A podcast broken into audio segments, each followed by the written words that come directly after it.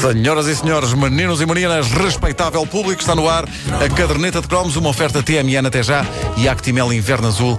Veja como na página Facebook Actimel Portugal, onde pode encontrar também a nossa entrevista ao Piranha do Verão Azul. Enfim, só um certo da entrevista. Para a semana vamos mostrar a entrevista toda numa edição especial da caderneta que vai acontecer em dia e horário a revelar.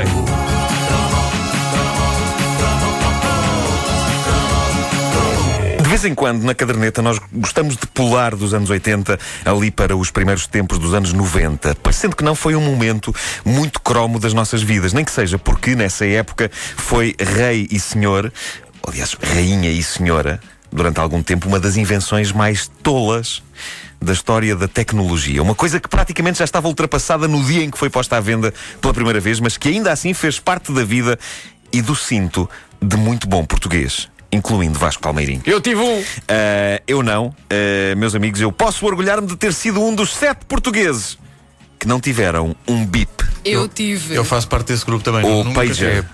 Pager, como lhe quiserem chamar. Pager é de facto era um mais bip. digno. Era um bip. Pager é mais digno e dignidade era do que esta incrível invenção precisava, sobretudo quando começou a coexistir com o telemóvel.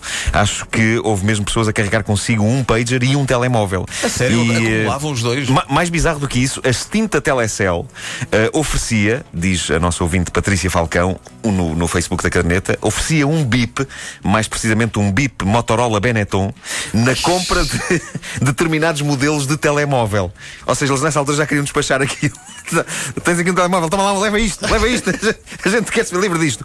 Mas, Bem, uh, eles vendiam um telemóvel e davam-te um bip, mas para quê? é verdade, é verdade. Mas Era havia mais para- empresas. Era stock. Era possível a coexistência. Claro que A era. coexistência pacífica entre um bip e um telemóvel. Havia a telemensagem. A telemensagem. Eu acho que a telemensagem não tinha a ver com a TMN. Não, não, não sei se estavam sei, relacionadas, lembro, mas os nossos amigos da TMN são capazes de, de nos esclarecer sobre este ponto. Mas, mas olhem para este anúncio da época que ia buscar a figura ideal para se anunciar uma coisa chamada BIP. Telebip da telemensagem. Epá, Incrível, incrível. O, o anúncio mostrava o lendário Bip Bip, o Roadrunner, e no ecrã surgiam as palavras rápido, fácil, o mundo no seu bolso. Eles diziam que aquilo era o mundo no bolso. Incrível. Se o pager, vamos chamar-lhe Bip, vá. Se o Bip era realmente portátil e maneirinho, naquela altura os telemóveis eram bizarmas, autênticas. E com o advento do, da SMS, aquilo do Bip tornou-se, convenhamos, eh, parvo. Mas teve uma temporada gloriosa, eh, apesar de não ser o mundo no bolso de ninguém. Se, se aquilo era considerado um mundo no bolso, imagina o que eram estes smartphones novos daquela altura. Pá, isso, era o, isso é todo o universo. As Láctea. o universo inteiro. Ah, mas mas hou- houve uma temporada gloriosa. Várias marcas associaram-se a este aparelhinho milagroso. Já falámos há pouco na Benetton. Mas lembro-me, por exemplo, de haver também os famosos bips da Coca-Cola. Sim, Ah, sim, o, sim.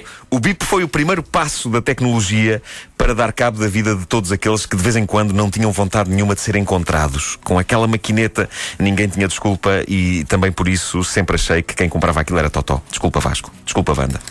Ah, Eu se não bem me comprei, lembro- ofereceram-me. Ah, pronto. Ah, toma. se bem me lembro, o processo funcionava assim. Quem Tu queria vestiste enviar. colãs, tu vestiste colãs.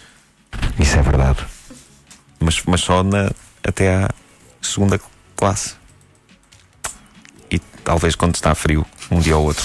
Bom, ah, ma- mas aquilo funcionava assim: quem queria enviar um bip a alguém, pegava num telefone, ligava para uma central, ditava à senhora que estava do outro lado a mensagem que queria enviar, a central enviava a mensagem para o bip do destinatário e o destinatário, se quisesse responder, não podia. E, não, não podia responder através do bip, tinha que procurar um telefone e ligar para a pessoa. É Aí é por isso está. que. Se estivesse num sítio distante, isso não funcionava Não funcionava, bem. pois não. Por isso mesmo tinhas que ter cuidado na mensagem que enviavas à pessoa que tinha o claro, bip. claro, claro.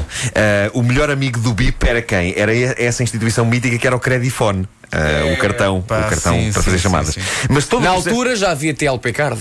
Também, também é verdade. Pá, também. só a sigla TLP. TLP, É TLP maravilhoso. Vintage. Mas todo o processo era fascinante. Se repararem bem, é como se fossem SMS pré-históricas, funcionando quase à Flintstones. É quase à manivela aquilo.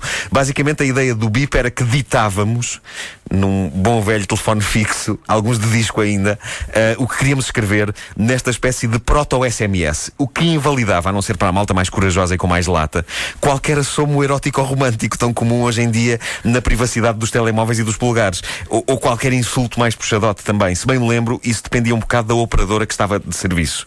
Eu uh, lembro-me de amigos meus que conseguiram convencer senhoras uh, a enviar insultos horríveis para bips de pessoas, mas havia outras que se recusavam a escrever palavrões.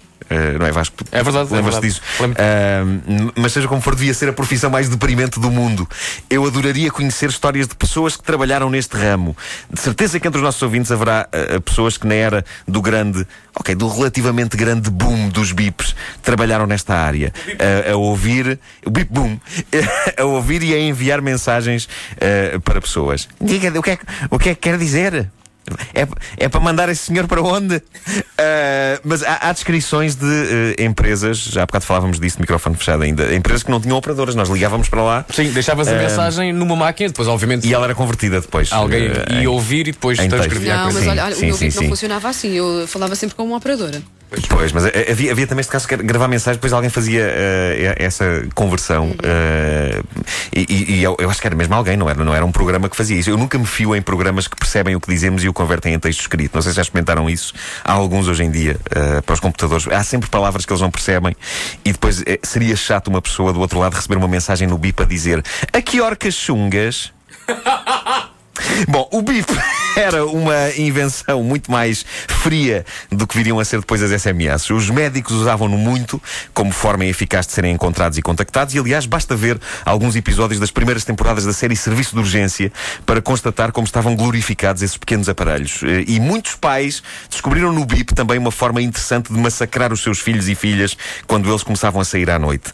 As mensagens nunca podiam ser grandes, que aquilo não tinha uma capacidade por aí além, mas foi aí que os portugueses começaram a desenvolver o poder de síntese que depois lhes permitiu serem verdadeiros génios no SMS e verdadeiros ineptos na língua portuguesa. uh, hoje, os bips vendem-se em sites de leilões como artigos de colecionador. São símbolos de um passado que parecia promissor e cheio de apitos, até alguém se ter lembrado que se calhar mais valia meter as funcionalidades do bip todas dentro de um telemóvel, de forma muito mais aperfeiçoada, e tornar o grande momento da vida de muita gente, o momento em que compraram o seu querido bip ou ganharam o vistoso bip da Coca-Cola, no acontecimento mais inútil desde que um vendedor da Control foi ao Vaticano explicar como o preservativo é uma invenção interessante.